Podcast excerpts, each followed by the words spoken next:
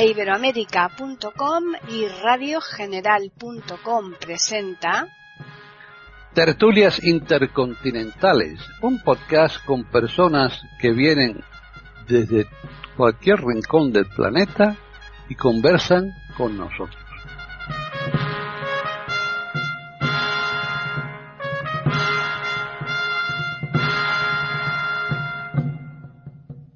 ¿Qué tal? Bienvenidos un día más a Tertulias Intercontinentales en iberoamérica.com. Soy Paqui Sánchez Galvarro.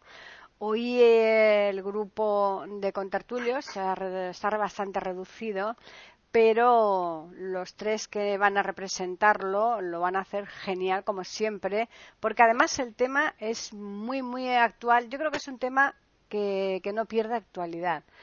Y además es un tema también universal, que nos atañe a todos, de manera que yo espero que a los oyentes les parezca interesante.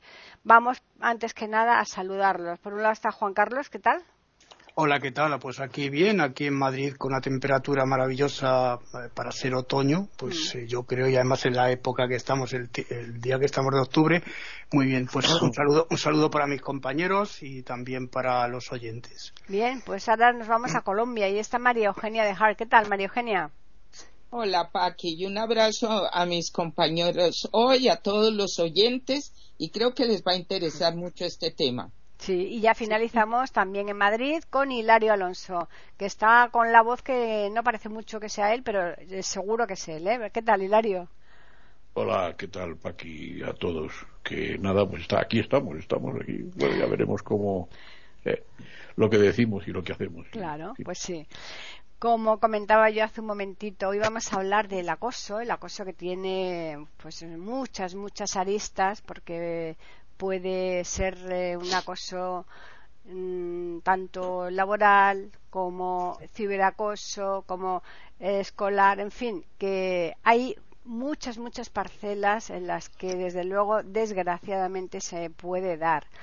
Entonces vamos a hablar y después cada uno de vosotros, lógicamente, pues lo bien lo hacéis por partes o si queréis centraros en alguno en concreto, perfecto. Así que vamos a comenzar con Juan Carlos. Bueno, pues antes de nada voy a fijar, si te parece bien, la palabra acoso con respecto a lo que es bullying y move, eh, moving en, inglés, ¿vale?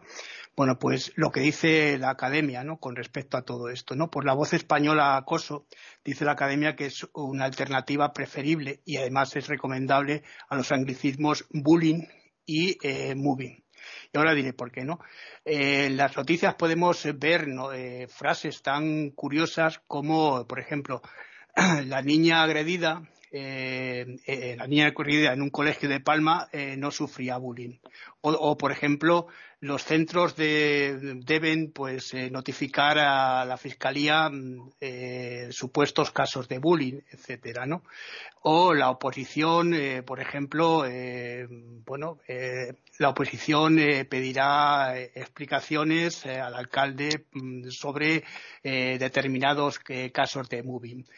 Estos ejemplos, como vemos, pues bueno, eh, nos dice la academia que esto es porque el verbo inglés eh, to move, eh, to bully, significa, como señala el diccionario de, Oxford, que es una autoridad en todo esto, ¿no?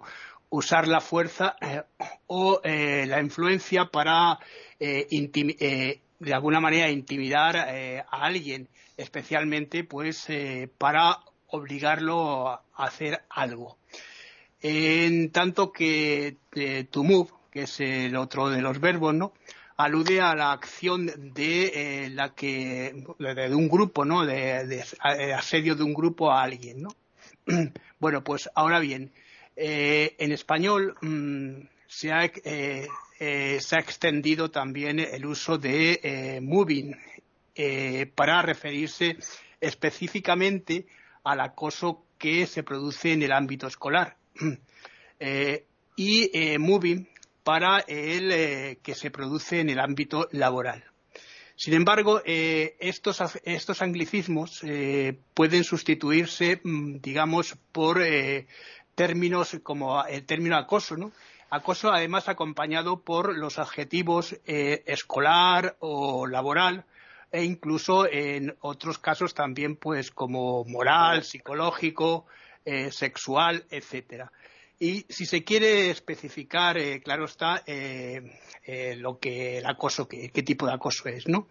Y también son alternativas válidas los términos en, en, español también intimidación, que también es un término que es, la academia también lo recomienda, y matoneo. Eh, asimismo, también nos dice que se pueden utilizar otros términos eh, también importantes como eh, mm, matonaje, ¿no? por ejemplo, que es uno de los también que la, academia señala. Mm, con todo esto, nos dice la academia que si tenemos que, utilizar alguno de estos anglicismos, tiene que ser en cursiva o si no, si no tenemos este tipo de letra, entre comillas. También nos dice que eh, la palabra eh, eh, ciberbullying, que está ahora muy de moda, ¿no? que se, se tiene o se debería sustituir por ciberacoso, que ya está recogida en el diccionario de la lengua española. Esto es lo que quería dejar antes para matizar, ¿no? Y ahora, si queréis, pues hablo un poquitín por lo que yo creo que es todo esto sobre el bullying, ¿no? Pues el bullying o lo que es el acoso, ¿no? El acoso en general, ¿no? es un acto de, intimidación eh, que se, bueno, eh, está impuesto por amenazas eh, y con el uso de la violencia perdón, física o emocional, ¿no? Sobre, esto se ejerce sobre un individuo por parte de un, de un individuo también, de otra persona, o de, o de un grupo, ¿no? El término, eh, como hemos dicho, venía del inglés, este término que he dicho, que es mejor acoso, como decíamos, y expresa, eh, bueno, pues eh, esa acción de, maltratar, también física, o u ofender a alguien más débil, ¿no? o de hacer o de hacerle también pues tomar pues una determinación una actitud que no desea que no quiere en ningún momento no eh, aunque el acto de, bueno, pues, eh, imposición, ¿no? Venga impuesto esta intimidación, ¿no? Eh, perdón, es que tengo la canta, ya. bueno, pues que venga impuesta o sea, de alguna manera, un acto que sea puntual, siempre es un acto que es creado o dado siempre dado por la violencia. Lo dejo aquí porque luego voy a seguir también un poco más con todo esto, ¿vale? Para que María Eugenia siga. Claro, sí, mm. sí. Pues María Eugenia, tu turno. Ok, perfecto. El tema que nos ocupa hoy, que en inglés efectivamente se, se habla como bullying, en español es si, si, vamos a hablar de lo que sucede, no me estoy metiendo en este instante con la cuestión de las palabras, sino del significado que tiene el fenómeno que nos preocupa, que está cobrando vidas permanentemente, que está destruyendo personas. El, el, término que más lo indicaría en español sería el matoneo. ¿Por qué? Porque el acoso, que en inglés, por ejemplo, sería stalking, el acoso es un que es terrible y es atroz. Es una violencia pasiva. Entonces, estoy hablando para que nos entendamos de la importancia de denominar el acoso del que estamos hablando en español. Es más correcto para el fenómeno que nos ocupa hablar del matoneo, el bully en inglés, hablando en español es el matón. El matón ejerce violencia activa.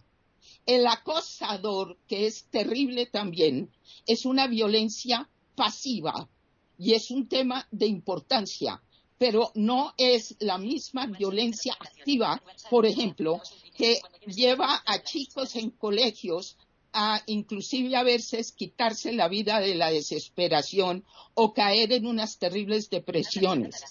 Entonces, me parece que es muy importante ahorita en lo que yo voy a mirar hoy en el tema. Yo estoy hablando del matoneo más que otra cosa, ¿ok? El tema que yo más he manejado en mi vida, como algunas veces les he dicho, yo soy psicoterapeuta, pero también educadora. Y voy hoy a centrarme en lo que es el matoneo escolar que tienen raíces siempre en las familias. Eso es lo que más tenemos que entender. El matoneo viene de una abdicación del mundo adulto que rodea al chico o al joven. Y cuando no hay figuras adultas, en ese caso, entonces me voy a referir a Eric Fromm, el psicólogo que decía, lo más importante en el comienzo de vida para un niño, un chico, un adolescente, es tener adultos maduros a su alrededor. Y lo que más lamentaba Eric Fromm y lo preocupaba es que él veía que muy pocos chicos muy pocos adolescentes, niños, tenían adultos con la madurez necesaria. Y la madurez en el adulto indica la posibilidad de amar con autoridad, no con autoritarismo, fijar linderos y señalar líneas que no se pueden cruzar. Cuando eso no está, va apareciendo entonces la violencia intrafamiliar y la violencia también, por ejemplo, escolar. Y ahí tenemos lo que se está llamando en español el acoso, acoso escolar, acoso familiar. En mis experiencias personales con muchas otras personas trabajando en familias y en colegios, lo primero que hay que entender, y cuando trabajábamos en esto en los colegios, trabajábamos concretamente con padres, con maestros y con los alumnos. Pero uno de los primeros pasos era, se define al matón, al bully o al acosador, como lo quieran llamar, como un cobarde. Quien acosa, quien intimida, siempre es un cobarde. El solo hecho de señalar eso empezaba a indicar una diferencia entre los mismos muchachitos de los colegios o entre los mismos miembros de las familias.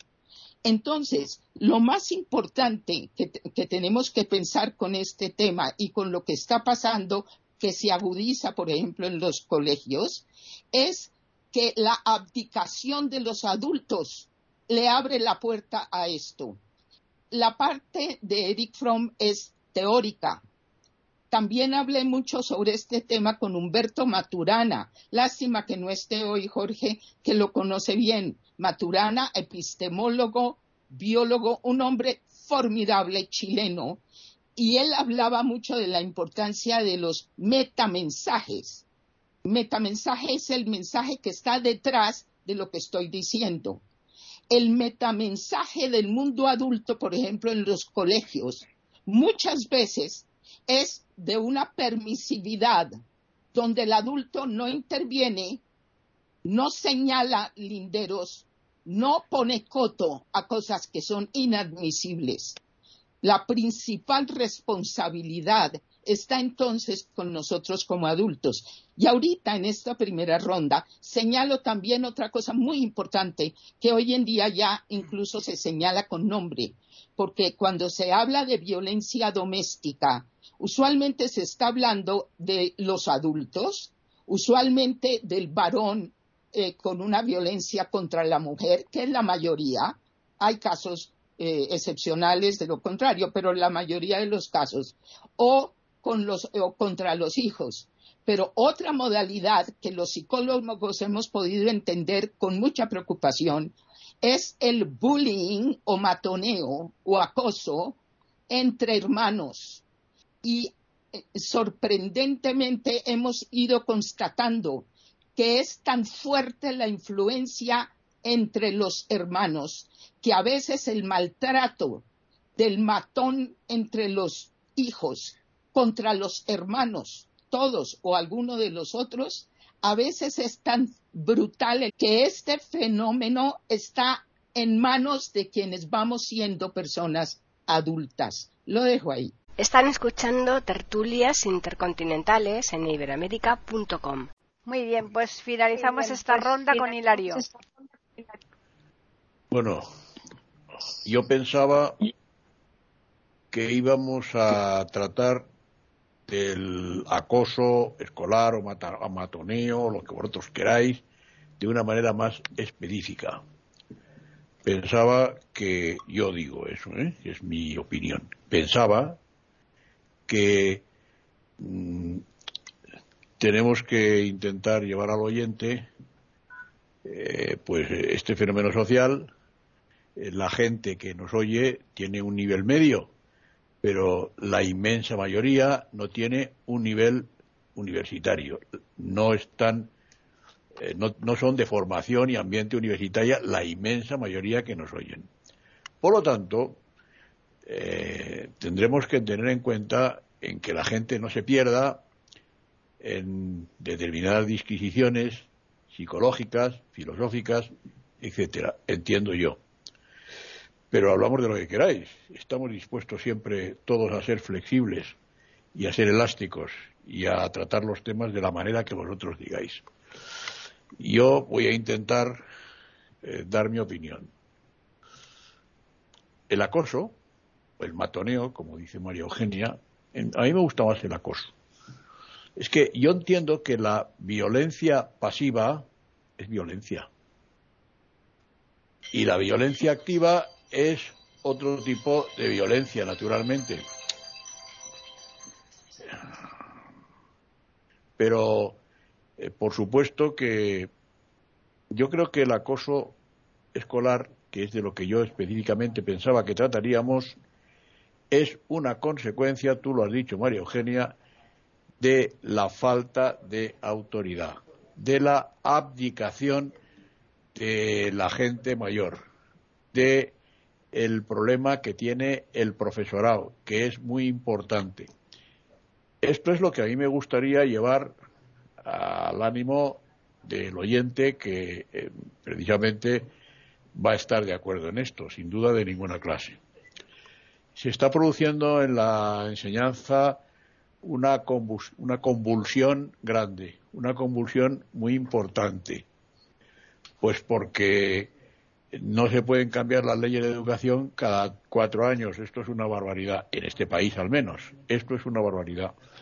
La gente va un poco a la deriva. No hay programas concretos, no hay programas definidos. Entonces, eh, los profesores, muchos profesores, pues tienen más de 50 años, más de 60 años, y, no, se, no pueden recibir cursos de formación todos los años. No hay infraestructura para hacer lo que hacen los gobiernos, que ellos sí tienen infraestructura para hacer lo que les dé la gana, eh, de manera que se cambia la ley de educación y desde el año 75 o 76 hasta nuestros días, pues hay 10 u 11 leyes de educación distintas. Una deroga a la otra, evidentemente. Entonces, en las escuelas, lo que en los colegios y en los centros de enseñanza, lo que está pasando es que la gente no sabe a qué quedarse. El mayor no tiene ninguna autoridad los padres hay una desestructuración familiar importante, que eso también influye, ¿eh? también influye, porque si un profesor, por ejemplo, regaña a un niño, viene el papá o no viene nadie. Oye, dile a tu padre que venga. Pues no viene nadie porque, porque allí hay una desestructuración familiar importante. O viene un papá y dice, no, no, oiga, usted no regaña a mi hijo, usted no le toca. En fin, hay una serie de causas muy complejas todas, y muchas además, por las que esto se está produciendo. Y entonces, pues bueno, pues claro, eh, viene, hemos desembocado en lo que, en lo que hemos desembocado. El acoso laboral, pues si queréis lo tratamos, pero es que todo junto es difícil. el acoso que dices tú, María Eugenia, de la violencia de género, a mí yo pienso que es otro tema, es otra cuestión, es una cosa que no, yo, yo pienso que no es de este foro, creo, ¿eh? Creo. Bueno, en principio yo lo dejo ahí, a ver qué hacéis, qué decís. Juan Carlos. Eh, eh, eh, voy a contestarte también a ti, Hilario. Hay una cosa curiosa, es verdad que el acoso, el acoso escolar puede, bueno, pues puede afectar a muchas puede, puede afectar a muchas cosas que lo vamos a ver ahora, ¿no?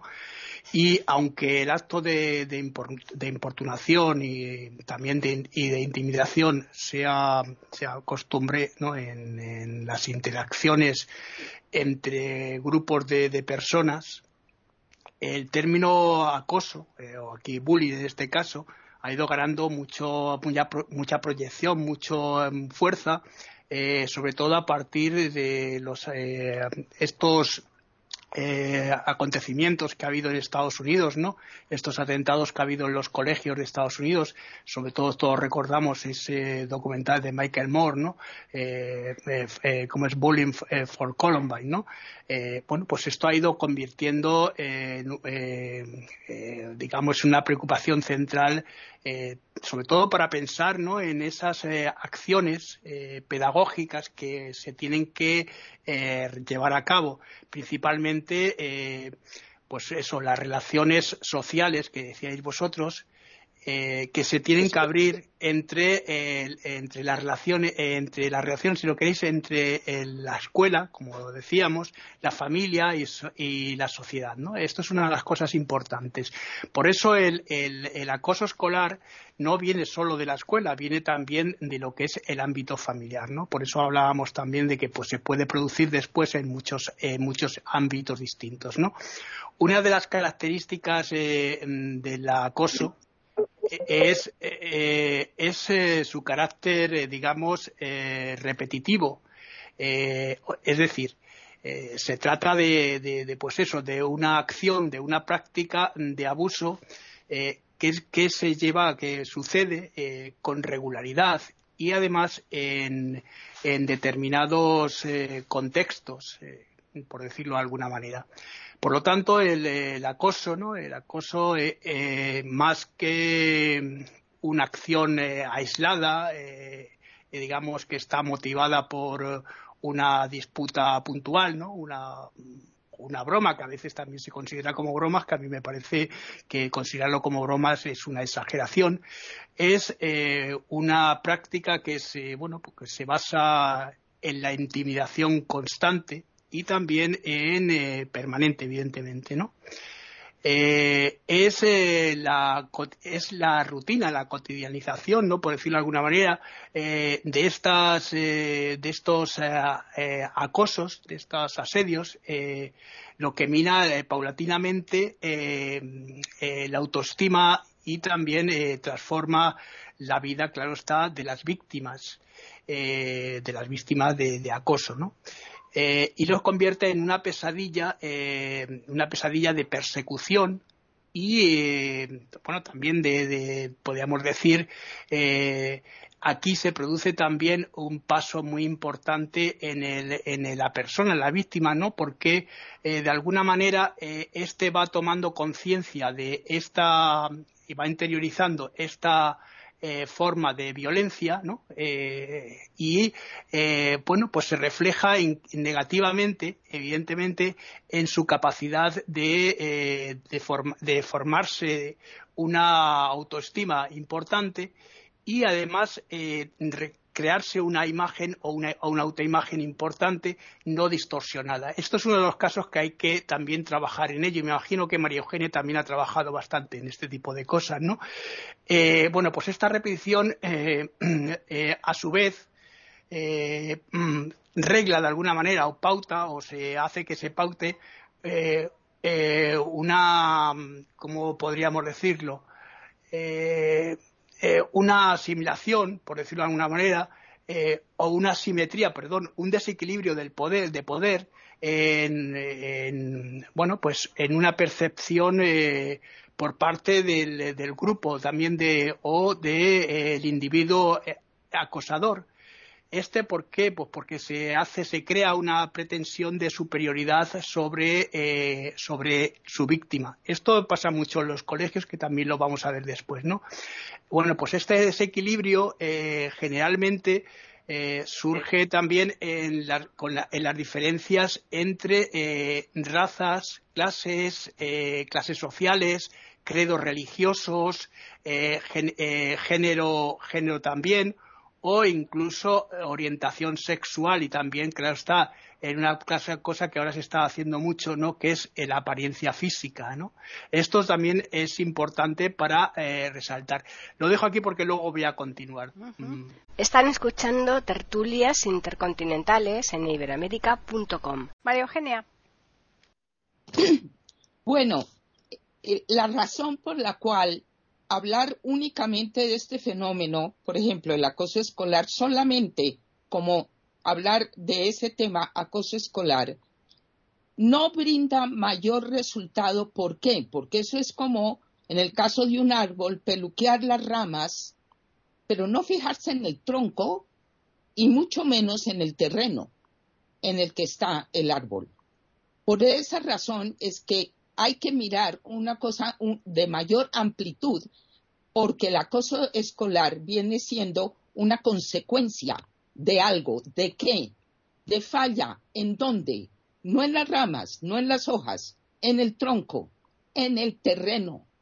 Por esa razón es que en todos los trabajos que hemos hecho con muchas personas, yo he trabajado en esto en varios países, ha sido muy interesante.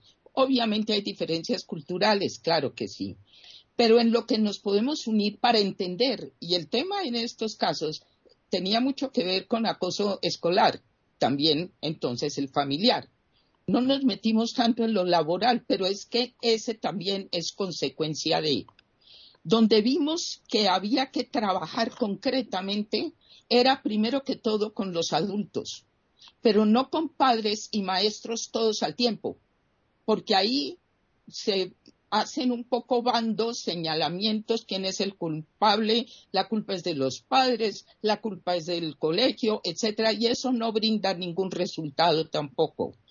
Así que trabajamos con padres o en otros momentos con los maestros. Y lo que mejor resultado dio siempre es que no empezábamos hablando de los chicos, de los alumnos o de los hijos, sino de los adultos ellos mismos, sus derechos también, su sentir, su emoción, sus angustias, sus preocupaciones, sus inseguridades. Y en más de una oportunidad, varias personas se paraban a decir, agradezco esta oportunidad. Me acuerdo ahorita mucho de un, un, caso específico, un maestro en un colegio. Yo llevo décadas como maestro y es la primera vez que alguien me pregunta cómo me siento yo. Pasa la autoestima de los adultos en cuyas manos están los pupilos, los alumnos o los hijos.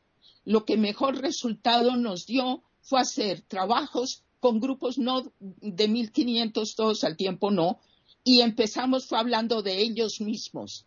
En la medida que el adulto va teniendo una sensación de sus propios eh, eh, temores, angustias y cosas no resueltas, esto no era una psicoterapia de grupo ni mucho menos. Esto es educación para la vida. Y yo no creo que porque las personas no sean universitarias, no vaya entonces a hablarse en una forma que no van a entender. Si algo le he criticado muchas veces al discurso académico es justamente eso, que hablan en difícil, como digo yo, y nadie entiende nada. No, lo mismo se puede decir y las mismas cosas en un lenguaje que es accesible a todos. Pero lo dejo aquí para decirles, en todos los años, y hemos tenido resultados muy, muy positivos en muchos colegios, escuelas, incluso universidades, hemos tenido la capacidad de dirigirnos a los mayores que tienen esta responsabilidad, que han podido mirarse a ellos mismos y que han podido entonces proyectar una seguridad. La seguridad en sí mismo de un adulto es lo que le permite tener una autoridad que el menor va a respetar. Entonces hay que casi olvidarnos de los alumnos, bueno, no del todo, ni de los hijos, no, pero lo central es empezar con una visión de comprensión, no de un juicio brutal, sino de eh, comprender a los adultos a quienes se les exige tanto y rara vez se los escucha. Lo dejo ahí. Hilario. Bien, os pregunto a vosotros que todos os habéis dedicado a la enseñanza, los tres. Tú también, ¿eh? eh pero en menor, con menor tiempo. He estado, yo he enseñado, pero con periodos mm, que desaparecían y aparecían, etcétera. Pero yo hace mucho tiempo, muchísimos años. Ahora las cosas son totalmente distintas. Yo pregunto, eh, tú hablas de la, de la formación del tronco, que yo estoy de acuerdo, ¿eh? Y hablas de la formación de los adultos, que es importante, eh, y efectivamente mm, eso es fundamental. Esa es la base. La base somos nosotros. Los chicos vienen detrás. Nosotros somos los que tenemos que formar, pero no ya en el ámbito escolar, sino en el ámbito familiar y en el ámbito de la vida en general, por supuesto que sí. Ahora bien, hay chicos que por razones eh, tú eres psicoterapeuta, y lo sabes perfectamente bien, hay razones que, que no están dentro de todo el mundo. Es decir, hay familias que están tremendamente desestructuradas, hay chicos que están en la calle constantemente, que los padres están trabajando o drogándose, depende, depende. Estoy hablando de, pues, de una ciudad en la que yo vivo, que es Madrid. Eh, vivo en una zona, no vivo en la peor zona de, drogadicción y de violencia en general, pero sí eh, vivo en, en, zonas que, en una zona que es fronteriza a otras que sí hay bastante violencia como consecuencia de la droga, como consecuencia de la desestructuración familiar, como consecuencia de una serie de cosas. Y yo pregunto, eh, un chico que está todo el día en la calle, que no obedece a su padre ni a su madre porque casi no les ve, eh, ese chico en la escuela o donde esté, ese chico no va a obedecer a nadie porque no sabe lo que es eso. No lo sabe. Por lo tanto, pues no hay solución en ese sentido. Bueno, no hay solución momentánea, solución habrá, ¿cómo no va a haber solución? Todo tiene solución menos la muerte, pero no, no, hay solución momentánea. A mí me parece que el problema es un problema de la sociedad, es un problema social. Y yo creo que mm, la gente no está suficientemente concienciada. O sea, la gente dice, no puede ser tal. ¿Por qué sucede de vosotros, maestros, profesores, los tres, cuando un chico es acosado por otro u otros, es intimidado, es matoneado y se pone en conocimiento de la autoridad escolar o de la autoridad del centro de reformatorio, del centro donde está el sujeto detenido, y no se hace caso. ¿Cuál es la razón? ¿Por qué la gente no quiere entrar? La gente entra cuando ya no puede entrar, cuando hay un suicidio, cuando hay un incidente desagradable, cuando hay una lesión. ¿Por qué? ¿Me queréis decir por qué? Ahí lo dejo eso que tú acabas de exponer eh, es tal cual, pero no solamente en la parcela de, la educación, sino en cualquiera. Sí, sí, Date cuenta que, por ejemplo, hay una curva en donde se, está viendo que es fatal, que es fatal, y hasta que no hay varias muertes no se preocupan en arreglarla, ¿no? En señalizarla en condiciones y demás. Y con esto pasa lo mismo, cuando ya eh, realmente ven que, que, le ven las orejas al lobo cuando a lo mejor empiezan eh, a poner un poco eh, de, sentido común. Y es una pena que no esté hoy aquí Davis porque él está sufriendo, él está en un instituto y él sí que lo está haciendo ahora mismo, en el momento presente. Entonces, qué mejor que, que, eh, que lo que nos pudiera decir él, ¿no? De primera mano, pero bueno. Mm, ¿Por qué la, por qué la, por qué la autoridad escolar o, o, laboral incluso o del reformatorio, por qué no se hace caso? ¿Por qué no quieren, no quieren problemas o qué? Mm dan la espalda. ¿Por qué? ¿Qué pasa? Bueno, pues volvemos nuevamente con Juan Carlos. No, porque mira, yo creo que utilizar la violencia contra la violencia no conduce a nada, porque se ha visto en casos, ¿no? En casos ya fuera del ámbito, digamos, escolar, que también ha habido abusos por parte de la policía con respecto a otro tipo de cosas. Ha habido denuncias y además mucha gente, fíjate que está fuera del sistema, sabe perfectamente cómo funciona el sistema para luchar contra el propio sistema. Es una cosa curiosísima que a mí me llama la atención. Estamos creando sociedades enfermas. Esas sociedades enfermas, bueno, pues están dentro del ámbito de lo que es lo que yo siempre he dicho, ¿no? Que la, democracia es el mejor sistema dentro de los peores no es un sistema adecuado quizá para poder vivir en sociedad, porque eh, a pesar de que somos seres sociables, tenemos una capacidad también muy grande de intentar igualarnos a los demás y hay muchas desigualdades sociales, ¿no? Eh, iba a hablar con, eh, con, respecto a esto, ¿no? Porque fíjate, con respecto a esto, los avances en cuanto a la tecnología también han creado mucho este, este tipo de cosas. Internet, que está omnipresente en todas partes, pues bueno, ha creado también esos espacios de, interacción eh, sociales en los que las prácticas de, acoso se, están llevando a cabo constantemente, ¿no? Además, eh, sobre todo porque se refugia mucha gente en el anonimato, en el anonimato para cometer una serie de, delitos que eh, personalmente no los harían, ¿no? Entonces, estamos en un, en un ambiente un tanto enrarecido estamos creando una sociedad que yo siempre he llamado, con perdón, ¿no? entre comillas, de autistas, verdadera gente autista que está metida todo el rato en el, en el teléfono móvil, en el ordenador, etcétera. Tengo compañeros que han tenido que luchar contra muchas cosas, eh, compañeros de la facultad que están en los institutos ahora, que han tenido que luchar contra muchas cosas. Tengo un compañero que le llegaron a quemar la silla, le llegaron a intentar eh, quemar a él también, le han amenazado de muerte.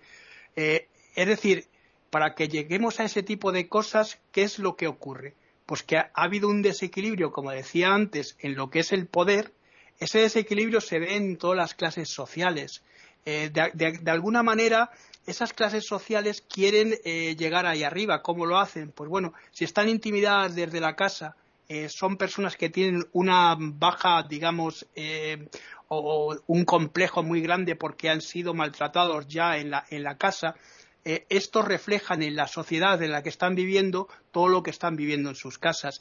Mira, yo tenía un caso aquí de una vecina mía, de una chavala con 22 años, fíjate que le han quitado a la niña, pero que se estaba dedicando al sexo en, Internet, eh, se estaba viviendo con un chico drogadicto aquí también, de un chico que era un junkie de allá de muchos años.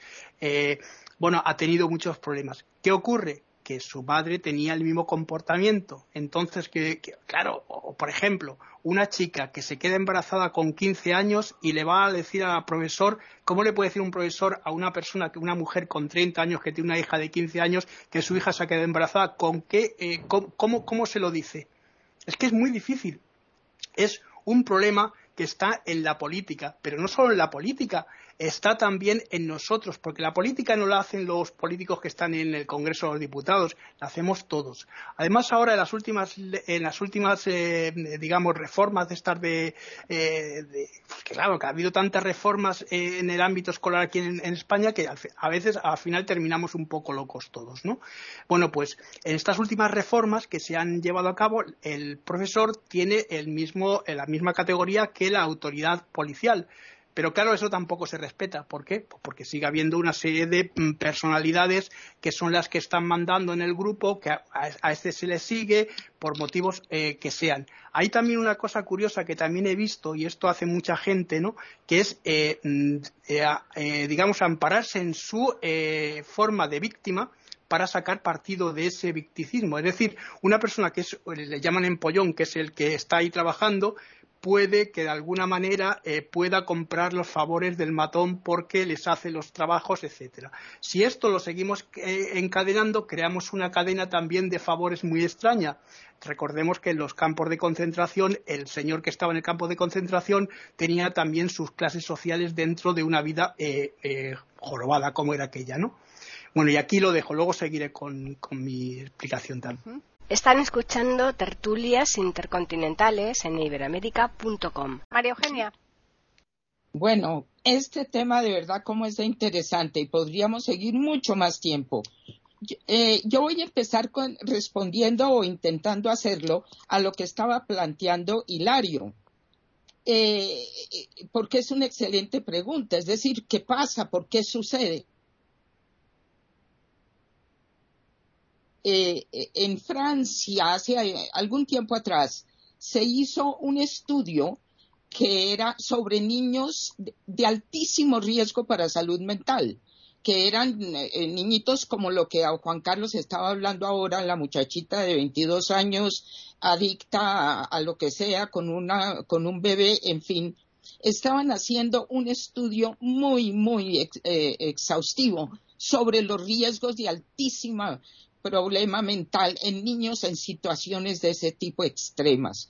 Y en medio de este estudio, que era muy amplio, algunos empezaron a encontrar con sorpresa que en medio de todo lo que iban viendo, había algunos ejemplos de niños que iban saliendo, porque esto lo hicieron a través de años, y iban viendo personas adultas de una sorprendente solidez, madurez y salud mental y emocional que habían sido criados en medio de semejantes situaciones tan terribles. Entonces, un grupo de estos investigadores se dedicó a mirar esos casos, a ver qué, había, cuántos había, si era solo tan inusual que no valía la pena ni estudiarlos. Claro que no era un número gigantesco, pero era significativo.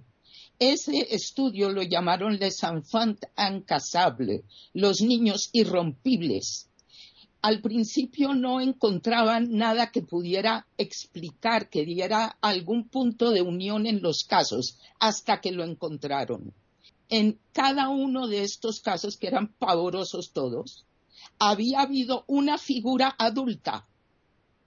A veces era un familiar, otras veces era un maestro en una escuela, otras veces era incluso un vecino. En fin, el estudio es impresionante y es muy interesante porque lo estudiaron tanto, pero ese adulto había sido una presencia a través de la vida de esa criatura sometida a unas cosas terribles y había sido una especie de guía y de apoyo a través de la travesía de una niñez y de una primera eh, eh, infancia y adolescencia en esas condiciones.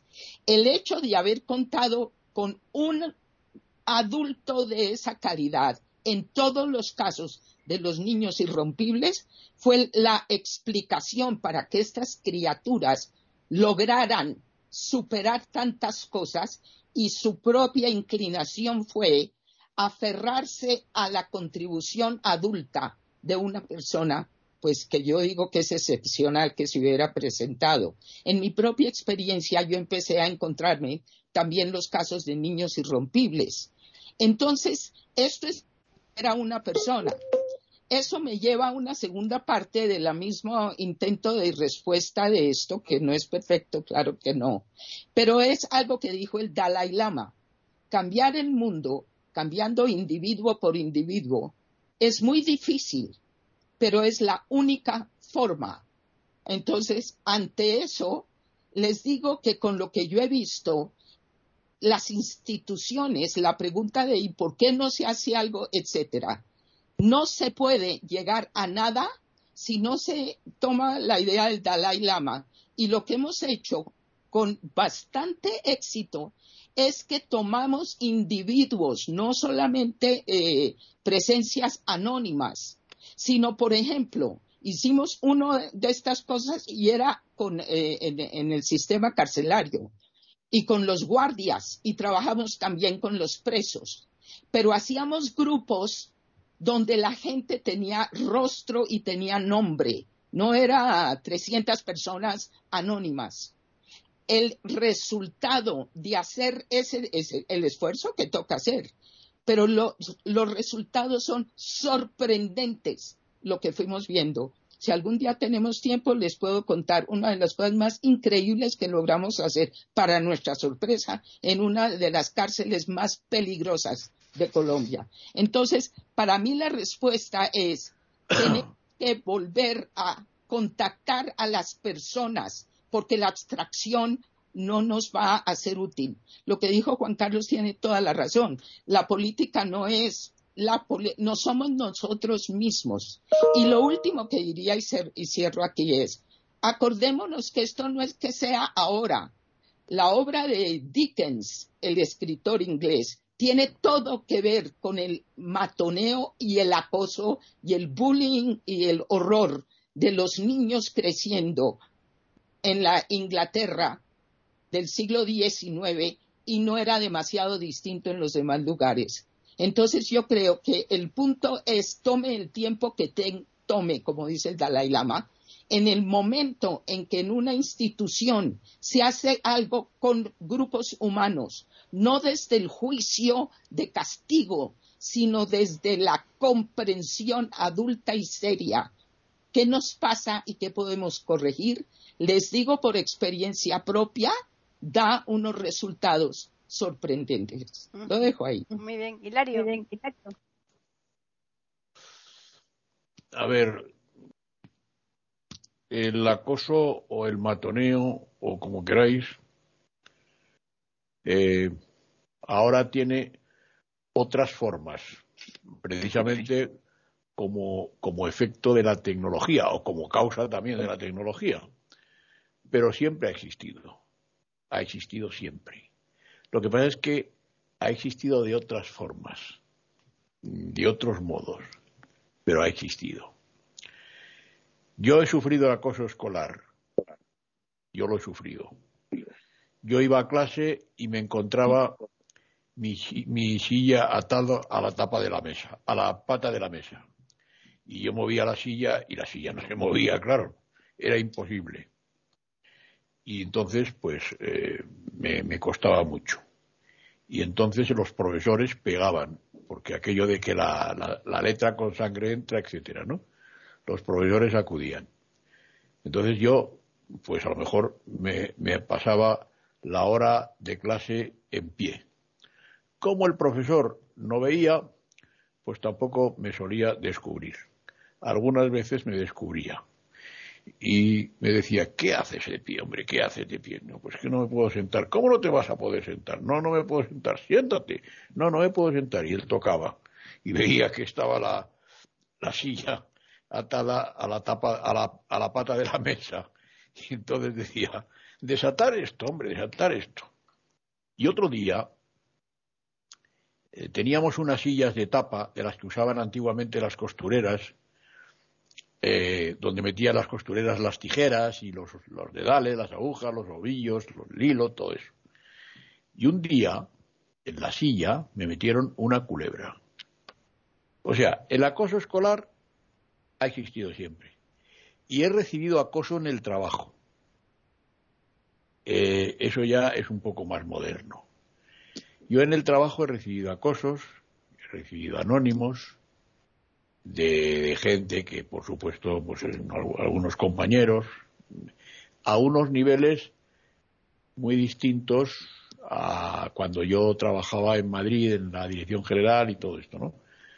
Es decir, no es el acoso no viene ahora, no es de la sociedad de ahora.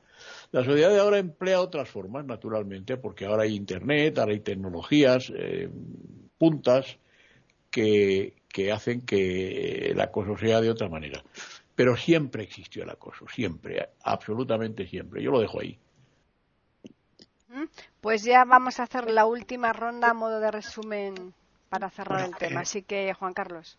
Bueno, a ver, eh, te diré, eh, el acoso como las personas que tienen ciertos problemas eh, son distintos o diferentes o son más débiles, suelen o se suele ir a por ellos, ¿no? como se suele decir en, en los colegios, institutos, incluso en las universidades. Mira, yo en mi caso lo que siempre creí es que de ese acoso que se puede hacer o esa, digamos, eh, no eh, estar con una persona o pasar totalmente de ella, pues hacer eh, algo positivo. Y así fue. Yo cuando entré en la universidad, yo, yo siempre he sido muy tímido, ¿no? Aparte que pues tengo el problema de, de los ojos, ¿no? Como lo tienes tú. ¿Y eh, qué ocurrió? Pues que bueno, yo me reuní, eh, me, hice cargo de que bueno, que todo el mundo me miraba extraño y tal, por lo que pues, yo leía en braille y hacía un montón de cosas, ¿no? De, de como, bueno, ¿qué ocurrió? Que me, ya te digo, me hice con un grupo de gente eh, yo era el empollón de la clase y lo que hacía era quedar con mucha gente pues para explicarle un montón de cosas, con lo cual se creó un grupo y de, esto de relación, ¿no? De tú, yo te di una cosa para que tú me des otra a mí, quid pro quo, ¿no? Esto me produjo, eh, pues eso, el salir adelante poco a poco. También es verdad que los que tenemos una discapacidad dentro de, las, eh, de los colegios, institutos o universidades, tenemos que trabajar el doble, con lo cual tenemos que hacer un esfuerzo doble que nuestros compañeros para obtener lo, la misma meta que ellos, ¿no? Entonces, bueno, es una cosa complicada. Verás, eh, Aquí se abre una tercera vía, que esta sí que es importante, y es lo que los investigadores siempre han. Porque, ¿qué es lo que pretende el acosador? Pues el acosador pretende hacer daño y pretende también crear, eh, bueno, pues el mayor dolor posible. Sin embargo, ahora los investigadores no se basan tanto en la víctima, que también, porque ahí es donde intervienen las leyes y se hacen una serie de proyectos y leyes para intentar eh, mejorar el bienestar de, de la víctima, ¿no? Pero también se trata de investigar sobre cuáles son los, eh, a por qué ha llegado una persona, como decía María Eugenia, a este tipo de agresiones, ¿no? En grupo individuales, ¿no? Ya hemos visto aquí en España el caso de la manada y otros grupos que van por ahí haciendo verdaderas barbaridades y no son, no estamos en el ámbito escolar, ¿eh? Aquí es una cosa social, ¿no? Entonces, ¿qué es lo que mm, motiva todo esto? ¿Y qué es lo que hacen los investigadores? Es trabajar con las familias o intentar trabajar con las familias si se puede y trabajar sobre todo con, el agresor. ¿eh? porque de alguna manera también nos dicen estos investigadores que los agresores también son víctimas de esa desigualdad de poder dentro de la sociedad. Es decir, eh, se trata de mm, que se integre más que como se hacía en el siglo XIX, como tú hablabas de, de pues, Oliver Twist, ¿no? por poner un ejemplo de, obra de Dickens o cualquier otra obra de Dickens que es importante, no se trata de dejar a una persona en un, eh, en un orfanato o dejarla en una cárcel para que ahí se pudra. ¿no? Aquí se trata, se trata de rehabilitar a esas personas para que sean piezas, eh, eh, digamos, factibles para esa sociedad. Claro que si la sociedad está enferma no podemos hacer nada, entonces es la pescadilla que se muerde la cola. ¿Cómo solucionar todo esto? Pues bueno, eh, eh, es que yo, sinceramente, a mí se me plantea este tipo de, pregunta y yo creo que es dificilísimo. ¿Por qué? Pues porque eh, es que no sabría la intervención que se puede hacer. Simplemente, pues eso, trabajar con víctimas y trabajar con agresores a la vez. ¿Sería un cambio estructural? Pues seguramente, pero es que también hay un desequilibrio estructural en, tanto en las víctimas como en el agresor. Y aquí lo dejo. María Eugenia. Bueno, a modo de resumen les voy a decir que lo que yo veo, trabajar con víctimas y agresores, eso se llama primeros auxilios y es muy importante. No quiero que no me entiendan esto. Claro que es importante. Pero lo más importante por encima de eso es trabajar con los grupos y con los contextos donde están ocurriendo las, las situaciones de intimidación, sean escolares, familiares, laborales o lo que queramos llamar. No, y para poder hacer eso, curiosamente, pero se los digo, llevo 40 años trabajando con este tipo de situaciones. Lo primero que hay que hacer es trabajar con las personas en cuyas manos está. En el caso de las cárceles, era con los carceleros, con los directores de las cárceles y también con los presos. En los casos de los colegios era con los maestros, aparte los padres y también con los chicos. Esto es lo que es importante y en lo laboral que también hemos trabajado se empieza también por los jefes, por las personas que están eh, eh, al mando de la empresa, la que sea, y con los trabajadores. Esto de solamente trabajar con el afectado o el que afecta no va a dar mayor resultado si el contexto no se está atendiendo.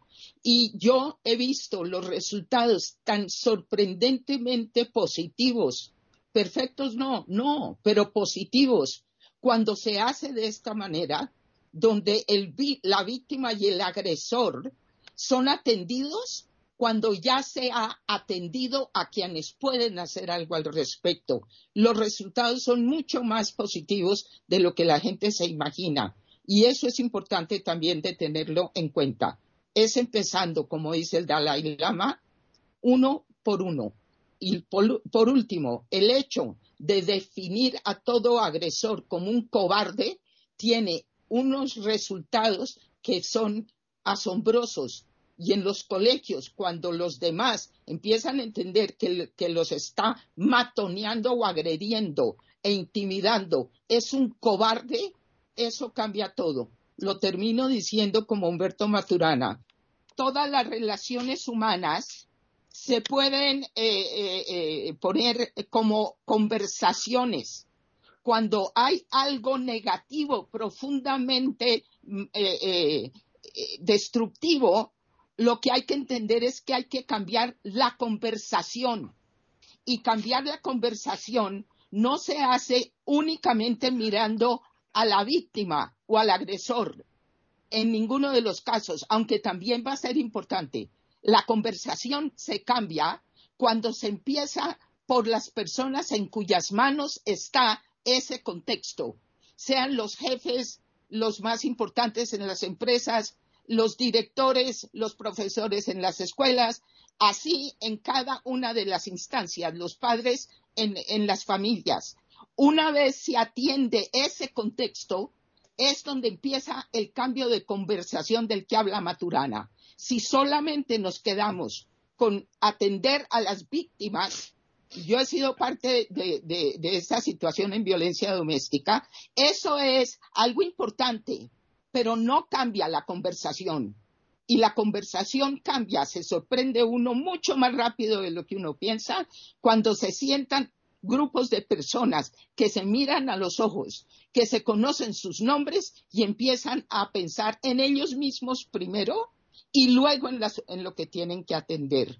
Y eso yo lo dejo para los compañeros, pero para los oyentes, todos tenemos estas situaciones de una forma u otra como una esperanza muy concreta, porque les digo, en todas las décadas que yo he trabajado de esto, les puedo decir con seguridad que los resultados superan las expectativas, pero empezando por cada persona, no solamente los agredidos. Y lo dejo ahí. Hilario.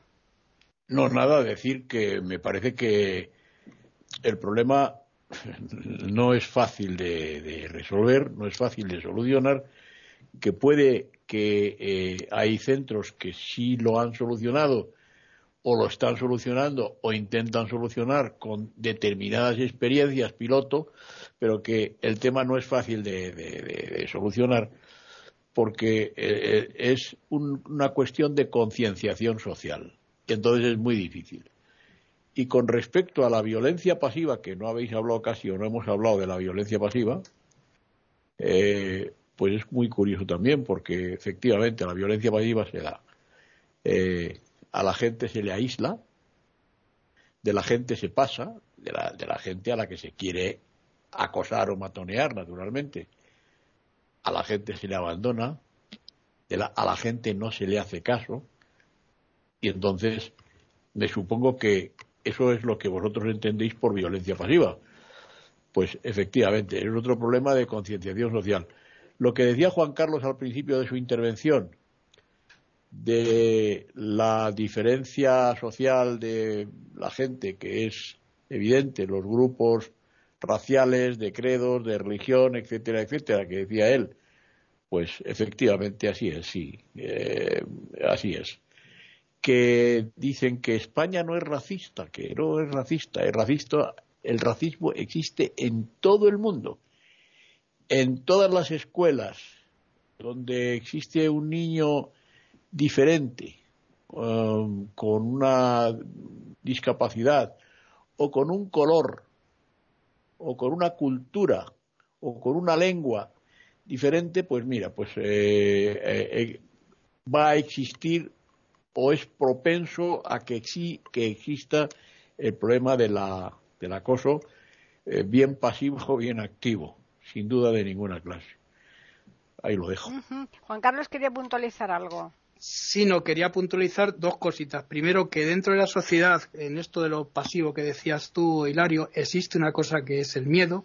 Miedo, ¿por qué? Porque, mira, meterse en una discusión en la que dos, eh, un, hombre y una mujer están, eh, pues de alguna manera, eh, subiendo el tono y llegando a las manos, el hombre pega, lo he visto en casos, ¿no? Y tú también lo has visto, en casos de gente que se ha metido y al final han recibido una paliza, eh, ha recibido una paliza la mm. persona que lo ha hecho, ¿no? Eso por, eso por un lado. Y luego hay otra cosa que dentro del acoso laboral cuenta la producción, la, la competitividad y el dinero, que es lo importante de, las empresas.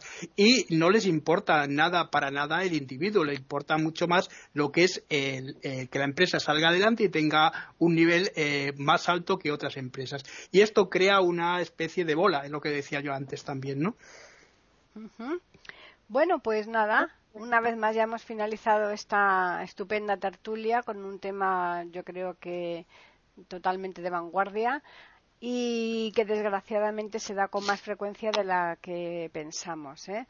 Así que vamos a recordarles a los oyentes dónde nos pueden escribir. Por un lado tenemos el correo que es tertulias.eiberoamerica.com y tenemos además el Twitter eiberoamerica con las iniciales e, y la A de América mayúsculas agradeceros a los tres el, haber estado aquí hoy para hacer esta magnífica tertulia y a los oyentes agradecerles también el que semana tras semana nos sigan escuchando eh, con las diferentes temáticas que nosotros les vamos preparando. Ya emplazarles para que regresen el lunes próximo a iberamérica.com y nosotros les tendremos preparada una nueva tertulia intercontinental.